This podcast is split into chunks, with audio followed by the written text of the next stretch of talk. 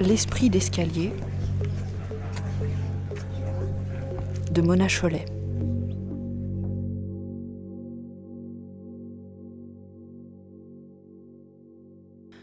Si je vous dis que le roman s'appelle Les temps difficiles, j'imagine que je n'aurai pas trop de mal à vous persuader qu'il est toujours d'actualité, même s'il a été écrit en 1854.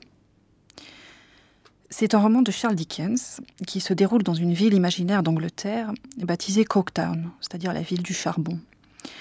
Une ville où le ciel est noirci par la fumée des usines et où la vie est rythmée par les cloches qui appellent les ouvriers au travail. C'est une charge contre l'utilitarisme et l'intégrisme rationaliste qui accompagne la révolution industrielle et qui broie les êtres humains. On y trouve une veine satirique formidable, mais aussi les défauts inévitables d'un roman à thèse, par exemple, un personnage d'ouvrier vertueux, au destin sacrificiel, qui dégouline vraiment trop de bons sentiments. Mais en même temps, c'est le seul. Les autres personnages ont tous une envergure, une saveur, qui font d'eux autre chose que des pions sur un échiquier idéologique. On est quand même chez Dickens, et ce type sait écrire et raconter des histoires, si bien qu'on se laisse emporter par l'intrigue et par la beauté du style.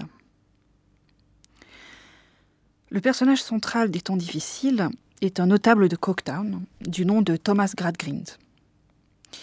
Pour Thomas Gradgrind, tout peut toujours être calculé, mesuré, rationalisé, systématisé.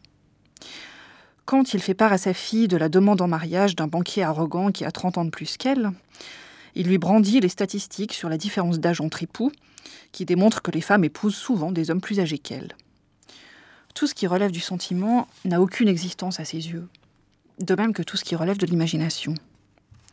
Il interdit à ses enfants de lire des contes ou des romans, et même d'avoir dans leur chambre des rideaux décorés de petits chevaux, par exemple. Les seuls chevaux qu'ils doivent voir sont les chevaux réels. Son credo, c'est que, dans la vie, on n'a besoin que de faits. Inutile de dire que le principe contre lequel s'élevait Dickens, cette conviction démente qu'on peut et qu'on doit traduire tous les éléments du monde et de la vie humaine en chiffres, en données quantifiables, est toujours à l'œuvre aujourd'hui et peut-être plus que jamais. En un sens, c'est aussi ça que dénonce le slogan tellement galvaudé de l'association Attaque Le monde n'est pas une marchandise. Mais on en trouve aussi des manifestations plus insidieuses. Je vous en propose trois exemples. Prenez d'abord ce type qui raconte sur son blog un an d'aventure sexuelle grâce au site de rencontres en ligne. Dans son portrait paru dans Libération, il disait, je cite, Quand j'ai décidé de tester les sites de rencontres, je m'y suis mis à fond en appliquant ma méthode de fichage. J'enregistrais tous les détails sur un dictaphone pour les rentrer ensuite dans ma base de données. Quand tu gères 25 plans en même temps, c'est la seule façon de se souvenir que le fils de Véronique joue au tennis et que Marie roule au gazole. Voilà typiquement, il me semble, une version moderne du sinistre Thomas Gradgrind. Mais ça pourrait être aussi ce PDG du groupe industriel qui avait racheté dans les années 90 la maison d'édition où travaillait André Chiffrine, qui en parle dans son témoignage paru à la fabrique, l'édition sans éditeur. Chiffrine avait remarqué que quand ce PDG examinait la liste des publications à venir, il regardait d'abord la colonne de chiffres à droite et seulement ensuite le titre du livre. Le but était d'améliorer la rentabilité, évidemment, mais le seul résultat, ça a été de bousiller le fonds éditorial tout en faisant des pertes financières énormes. Le livre aussi est un domaine dans lequel l'obsession comptable est absurde et produit des désastres. Et puis enfin, je pense aussi à la beauté, cette notion insaisissable qu'on veut absolument à notre époque enfermer dans des chiffres. Les publicités pour les crèmes vous promettent 10% de rides ou de tours de cuisse en moins.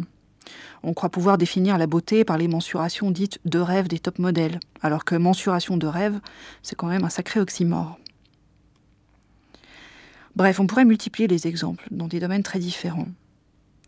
Ce n'est pas forcément très encourageant de penser qu'on subit toujours les ravages de cette mentalité d'épicier mégalomaniaque que Dickens brocardait déjà il y a plus d'un siècle et demi.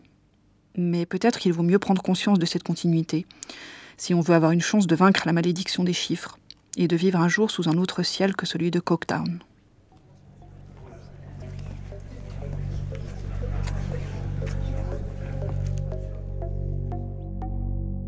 Arte Radio.